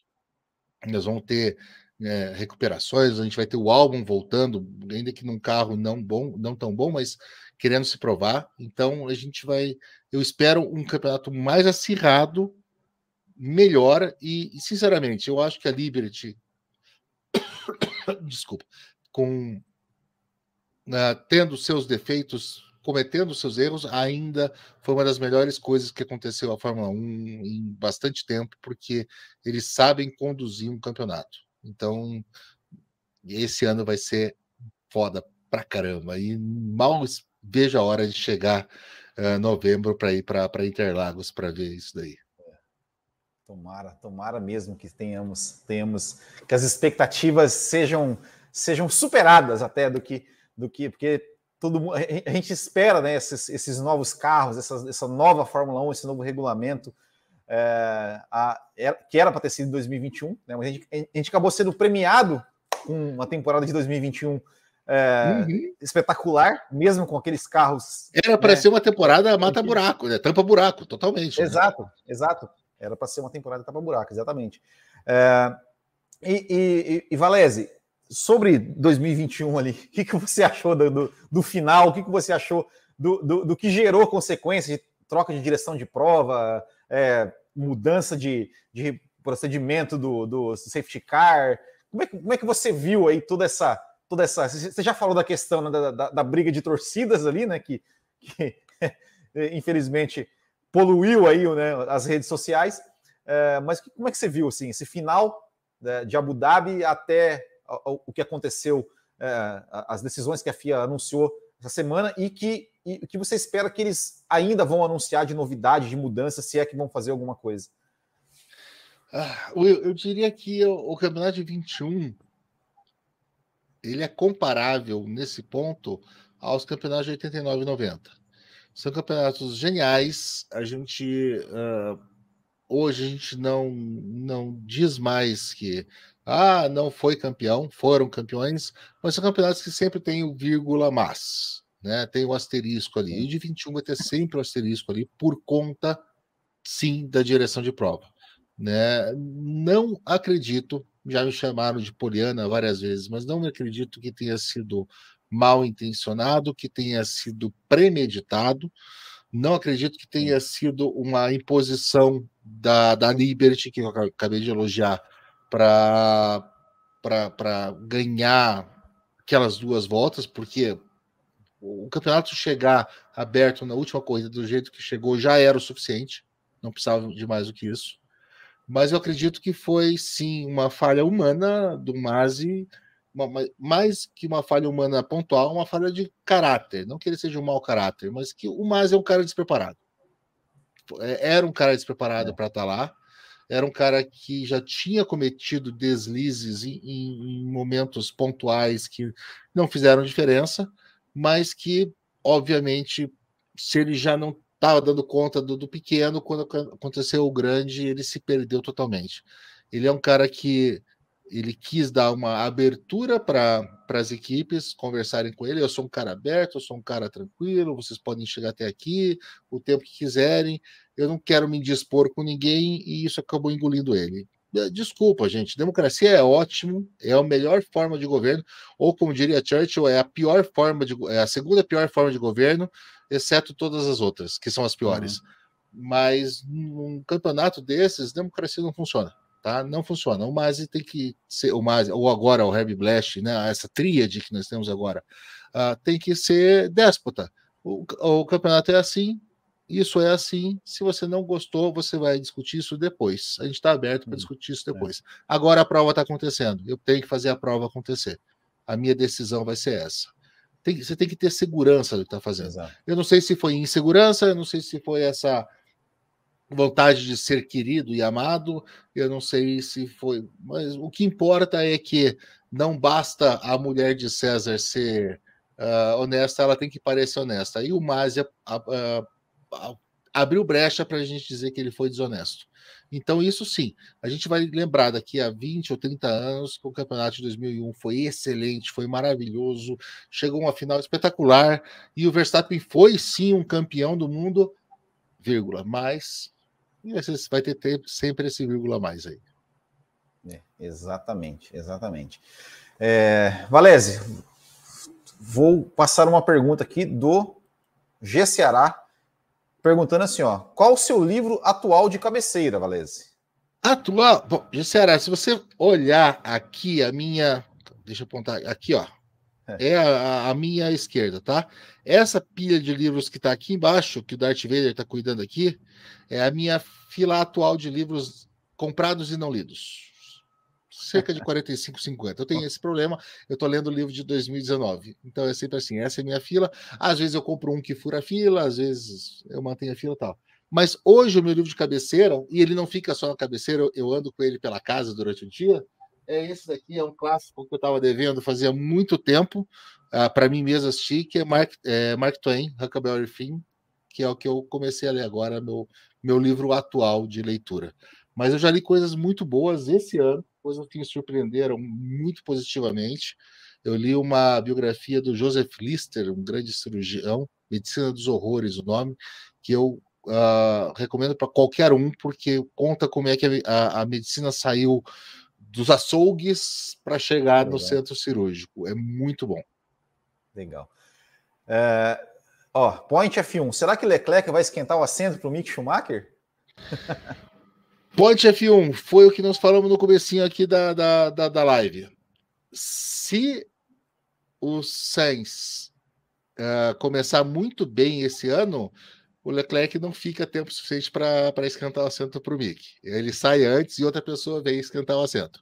Se o Leclerc uh, superar o, o, o, Sainz, o assento do, do, do Mick fica para um dos dois, aí, com certeza. Mas o Mick Schumacher vai pilotar pela Ferrari. Uh, só uma tragédia impedirá disso acontecer. E ver um Schumacher na, na, na Ferrari de novo, não sei se eu tenho coronária suficiente para isso. É, e, e é você acha assim que, claro, eu, eu acho que C conseguiu o que o pai conseguiu, é, beira quase o impossível, né? Mas é, você acha que, eu, que, que, ele tem assim cacife, tem talento e tem é, capacidade de de repente sentar no cockpit da Ferrari e de repente conseguir ali um, um título que seja com a, com a Ferrari, ou, algumas vitórias, ou fazer, fazer bonito com a Ferrari? Will, deixa eu, eu confessar uma, uma grande falha que eu tenho e que eu tento minimizá-la ouvindo café com velocidade. Eu não, não, quase não acompanho as outras categorias. Eu sou uma nulidade em quase todas as outras categorias. Então eu ouço o que o Fábio Campos fala, o que você fala, o que o Thiago Raposo fala, e eu tomo como verdade. Tá? É, tenho essa responsabilidade. A próxima vez que você abrir a boca no café, saiba, puto, o Valese vai acreditar no que eu estou falando. Ah, Mas uh, vocês me digam, o que eu vi do Mick Schumacher esse ano nesse carro não me credencia dizer se eu acho que Sim. ele tem se ele é material para campeão ou não. Uh, óbvio, ele foi melhor que o Mazepin, mas. É. Cara, sério, se eu tivesse uns 20 quilos a menos e um pouquinho de, de, de treino físico aí, sei se eu também não era.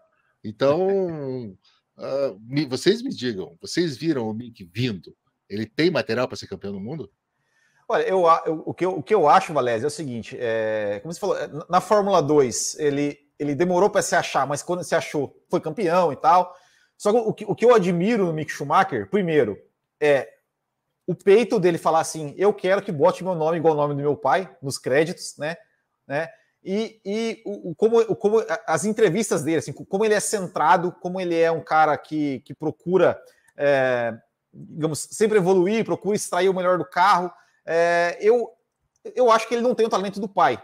Pode ser que, de repente, né, ele exploda, pega um carro bom e exploda. É, mas eu acho que ele tem, que ele, que ele, também não é um Zé Mané, não. Eu acho que ele não está lá só por, causa do, não, só por causa do sobrenome. Claro, o sobrenome ajuda, mas eu acho que ele, que ele é um cara que, que, que tem ali um, uma cabeça muito boa de piloto.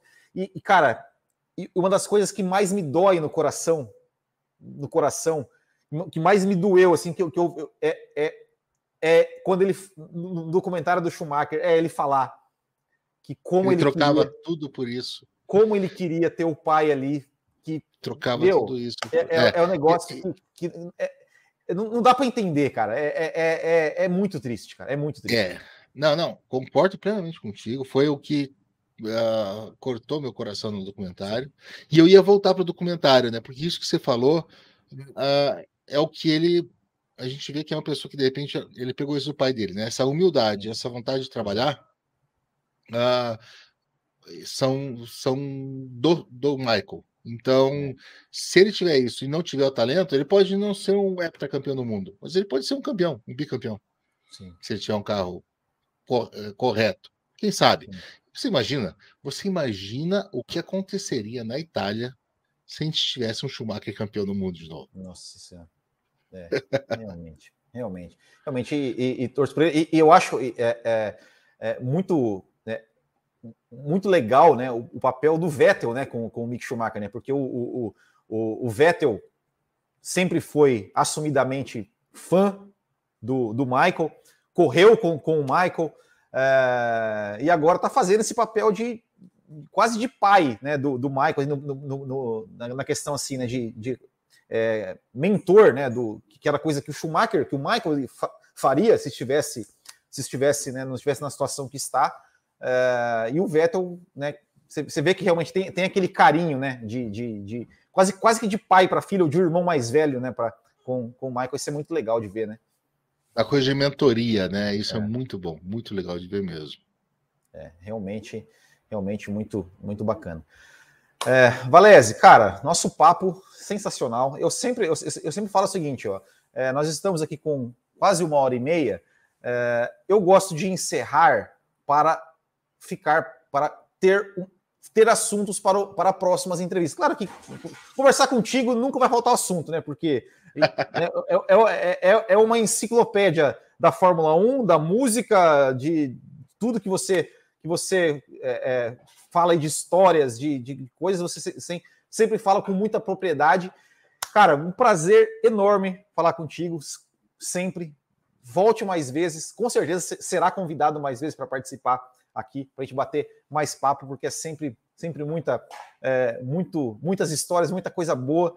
É, eu sou ouvinte assíduo do, do, do Auto Radio ali, adoro quando você faz contas histórias do ACDC, que é uma banda que eu gosto muito, né? O melhor show que eu já fui na minha vida foi do ACDC, é, e você conta essa história é, muito, muito, muito bem contada, de forma muito detalhada, com coisas que, que é, eu por mais fã que eu seja, não, não, sabia de muita coisa que você que você conta ali, você realmente ensina muita coisa. Então, eu queria te agradecer, cara, de verdade, por ter, por ter aceitado aqui o nosso convite. É, e volte sempre que você quiser. E com uma, um pedido assim que eu sempre faço para todo mundo, né?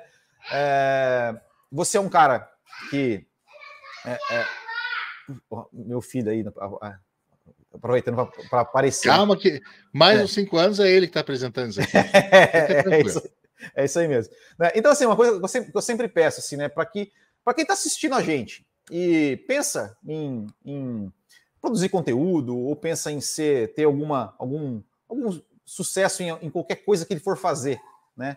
É, que dica que você dá para quem está nos assistindo e quer se dar bem em alguma coisa, principalmente, né? Aqui é, falando sobre Fórmula 1, falando sobre, sobre algo de que é apaixonado. Ah, Will, então, antes de mais nada, quem tem que agradecer sou eu. Puta, muito legal.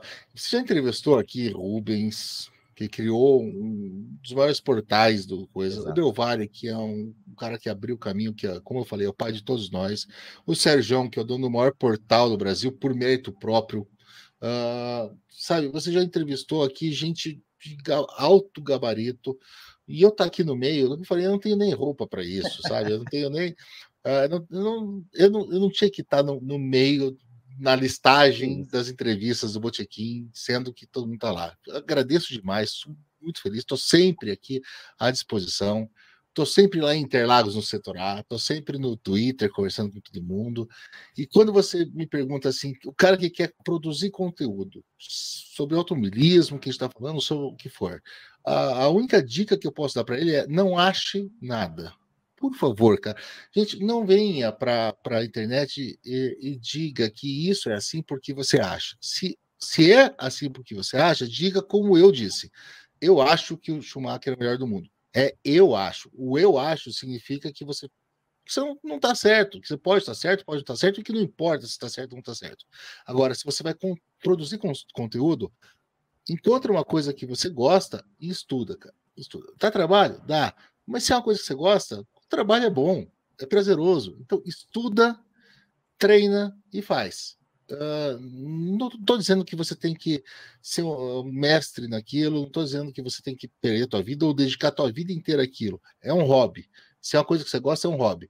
Mas se você quer fazer um, um, um vídeo, um áudio de uma hora por semana, separa quatro horas, porque três horas você vai passar estudando. é só isso. Exatamente, exatamente. Cara, Valese, obrigado mais uma vez aqui por ter aceitado o nosso convite. Obrigado a todos vocês aqui que nos acompanharam, o pessoal aqui comentando, comentando aqui no, no, no chat. É, obrigado a vocês que estão está nos ouvindo via podcast. Ah, Valese, ah, opa, onde que o pessoal te acha, né? Passa, passa, passa o serviço, passa o serviço aí. O pessoal te acha aí no Instagram, Twitter, podcasts. Faça, por favor. Gente, no Radio Podcast, uh, em algum momento eu vou estar lá, mas sempre vai ter alguém lá. Está no Auto Radio Podcast, o melhor podcast da Baixa Podosfera Nacional. A gente fala de automobilismo, de música. E agora estamos, inclusive, no, no Spotify. Isso é, é, é incrível. Não sei por quanto tempo, mas a gente está. Estamos no Spotify. No Twitter, é minha rede social preferida, tá? O Twitter, o arroba CE Valese, é onde eu estou todo dia, onde eu brinco sobre várias coisas. Eu posso, eu vou acabar falando coisas que vocês não vão querer ouvir, mas eu vou responder vocês sempre que vocês falarem comigo. Em dias de corrida, aquilo vira uma loucura. Eu acho, não, não me lembro como é que eu assistia corrida sem o Twitter antes. Eu não tenho o costume tanto do Instagram, mas eu criei o Instagram, eu tenho o Valese F1, ele fica um pouco abandonado, de vez em quando aparece alguma coisa, quando começar a temporada vai aparecer um pouco mais, também tô lá. Podem falar comigo lá, mas o grande lance é Auto Radio e Twitter, com certeza você vai me achar. Legal. Valese, obrigado mais uma vez, obrigado a todos vocês aí que nos acompanharam. Essa semana tem mais duas entrevistas, hein? Amanhã tem Natália Xavier, piloto, e na quinta-feira tem Djalma Fogaça, ex-piloto de é, Stock Car e Copa Truck. Então, pessoal, fiquem ligados aí nas nossas entrevistas. E como eu falei, se inscreva também no nosso canal de cortes lá, que essa entrevista aqui eu vou picotar ela, pegar as, as melhores partes é, e já colocar lá no nosso, nosso canal, no Cortes F1. Então, pessoal, valeu, muito obrigado, grande abraço a todos, até o próximo e tchau.